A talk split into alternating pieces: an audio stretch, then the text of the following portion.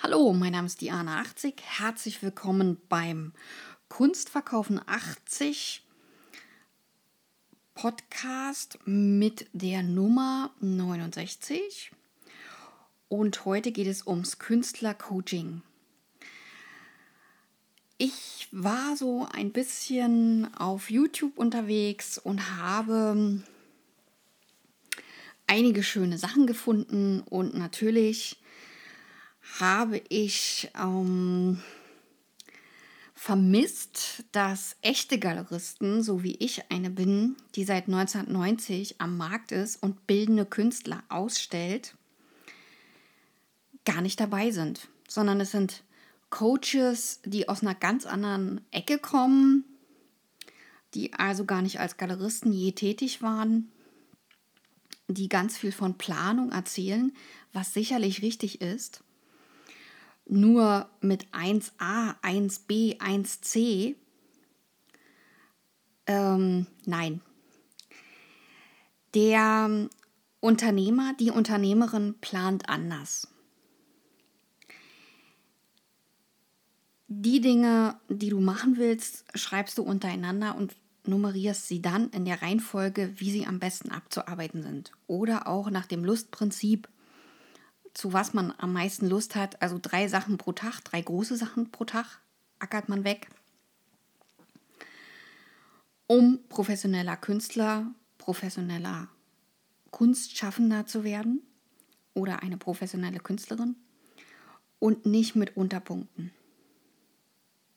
Warum? Eine Unternehmerin, ein Unternehmer ist erfolgsorientiert, weil Zeit Geld ist. Wenn ich anfange, den Künstler in kleine Strukturen zu drücken, ist die Kreativität sofort weg, weil der ganz viel Mühe hat, diese Unterpunkte erstmal zu begreifen und zu erfassen und dann umzusetzen. Das heißt, der kommt gar nicht an den Punkt, wo er losarbeitet, sondern der ist nur mit der Struktur beschäftigt. Und das ist kontraproduktiv für jedes Unternehmen, kontraproduktiv für jede unternehmerische ja, Idee, kann man fast sagen. Und das hat wirtschaftliche Nachteile. Dem würde ich also nicht nachgeben und das auch nicht befürworten. Ich konnte 1990 unter günstigen Umständen in Amsterdam meine erste Galerie gründen und konnte seit dieser Zeit regelmäßig Kunstsammler davon überzeugen, die Kunstwerke von anderen Künstlern und von meinen zu kaufen. Und dabei ging es nicht nur um abstrakte oder ungegenständliche oder figurative Bilder oder Grafiken oder Skulpturen oder Aquarelle oder Acrylgemälde oder Ölgemälde. Nein, es ging natürlich auch um Fotos, Plastiken, Objekte, sogar Installationen konnte ich verkaufen. Heute arbeite ich mit internationalen Galerien zusammen, die mich als Kuratorin unter Vertrag haben. Das unterscheidet mich komplett von anderen Kunstcoaches oder Künstlern, die als Kunstcoaches arbeiten. Mit meinem Ansatz helfe ich zielgerichtet Künstlerinnen und Künstlern, ihren Traum von selbstverkauften Werken und wirklichen, tatsächlichen, realen Ausstellungen und auch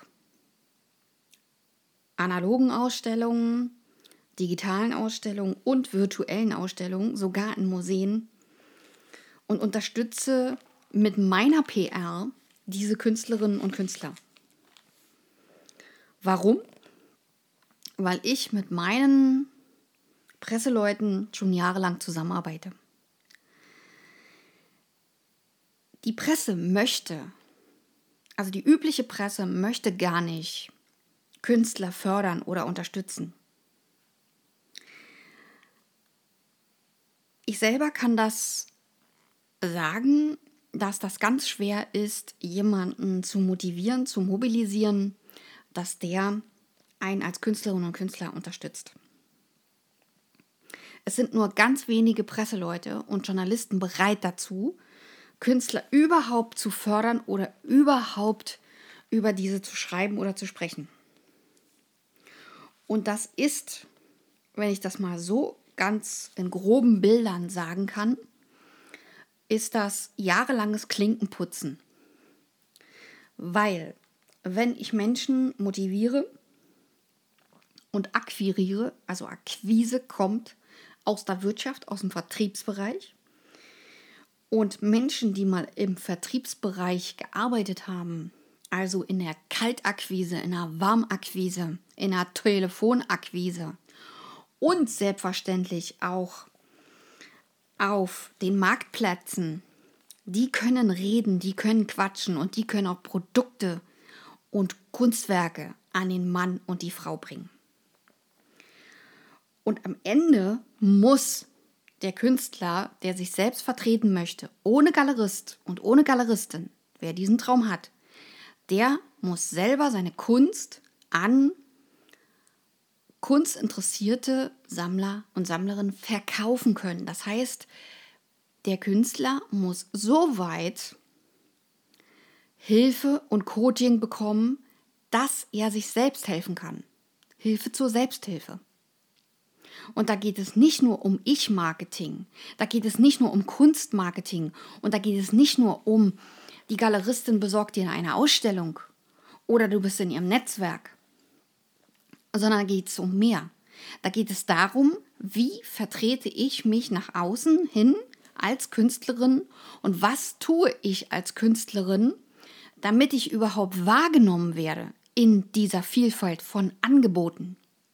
Denn diese Angebotsschwämme, die haben wir ja in der Werbung. Also muss man viel gezielter und viel exakter seine Kunst emotional verkaufen mit tollen emotionalen Geschichten und das ist der Unterschied. Ja, das ist ein signifikanter Unterschied, als wenn ich nur eine Geschichte erzähle oder ich erzähle eine emotionale Geschichte. Ja, und ohne Emotionen verkaufe ich kein einziges Produkt. Das heißt, ich verkaufe kein Waschmittel, keine Seife und kein Kunstwerk. Wenn ich das nicht mit Emotion und Mehrwert auflade und das erkläre. Und an diesem Punkt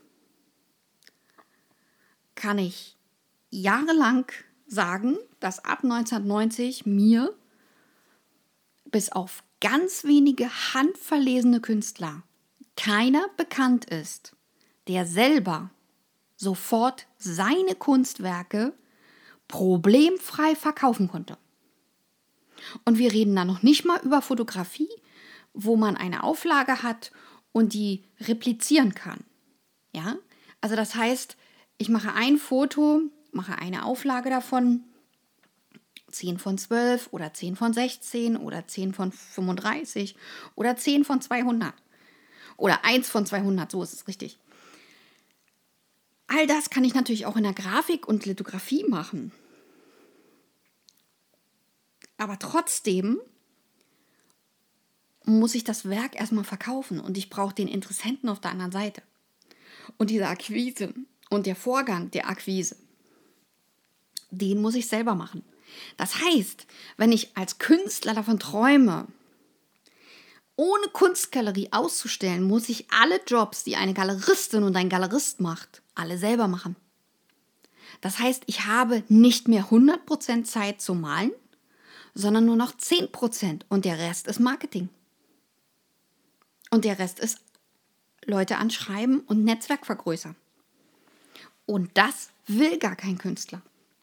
Und das ist doch der Grund, oder das ist ein Grund, warum Künstler mit Galerien zusammenarbeiten.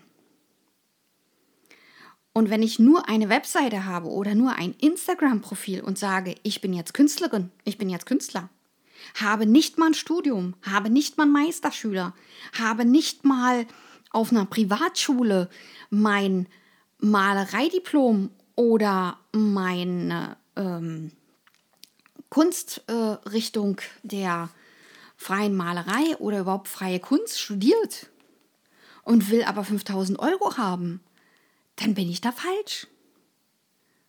Weil alle anderen ja vor mir sind.